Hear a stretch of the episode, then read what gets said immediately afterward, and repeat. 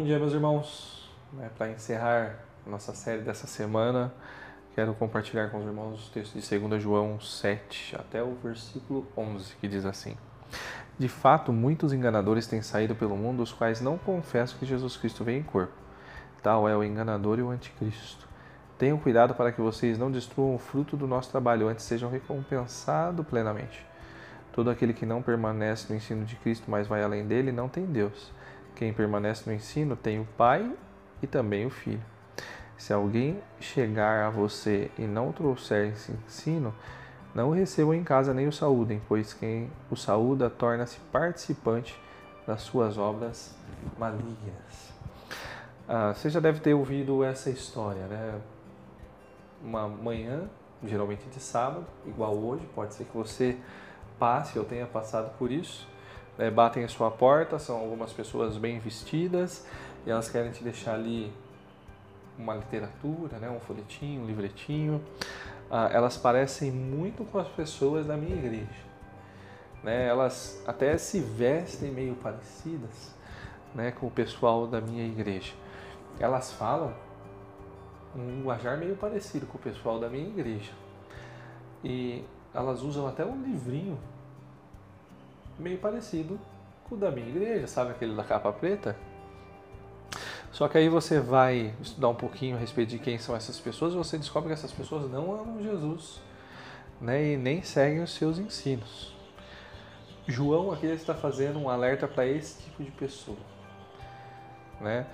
Ah, é um alerta exatamente para contra esses grupos, né, esses falsos mestres, que apesar de ter um jeito até igual, né, semelhante ao nosso jeito de falar, de se comportar, às vezes usam o mesmo livro que a gente usa, né, mas essas pessoas não creem na obra de Cristo e elas não creem nos ensinos né, ah, dos apóstolos ah, e dos profetas.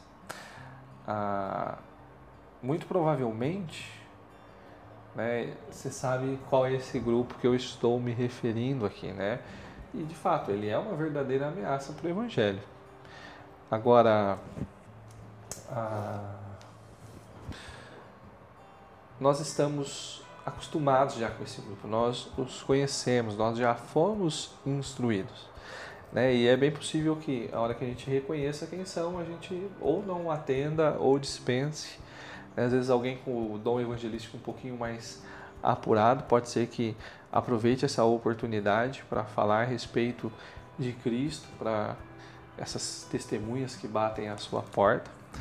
Né? Entretanto, uh, nós corremos o risco de cair em algumas falsificações do Evangelho em nossas casas de outras maneiras. Né? Sobretudo nos nossos dias, uh, que nós estamos cada vez mais conectados e temos cada vez mais acesso a tecnologias, mídias sociais, né? E temos acesso fácil aos mais diversos tipos de conteúdos. Muitas vezes a gente, ah, no afã né, de fazer bom uso né, dessas tecnologias que temos nas nossas mãos, ah, nós buscamos algum conteúdo que venha a trazer edificação para as nossas vidas mas temos que estar muito alerta, muito alerta, porque existem muitas pessoas que estão ali ah, que podem ser falsos mestres enviados de Satanás. Né? Nem todo mundo que tem uma Bíblia na mão ah, está realmente falando de Deus. Nem todo mundo que às vezes tem um título de pastor é de fato um enviado de Deus, um homem de Deus.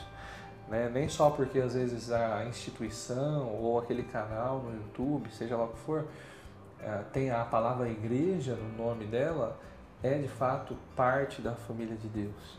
Né? Nós temos que estar alertas e sempre atentos com o que está sendo nos ensinado.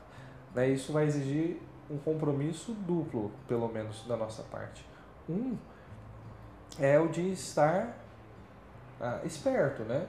Eu preciso estar sempre filtrando aquilo que eu estou consumindo de acordo com a palavra de Deus. Mas para que eu saiba se aquilo ali está de acordo com a palavra de Deus, vem outro compromisso. Eu preciso conhecer bem a palavra de Deus.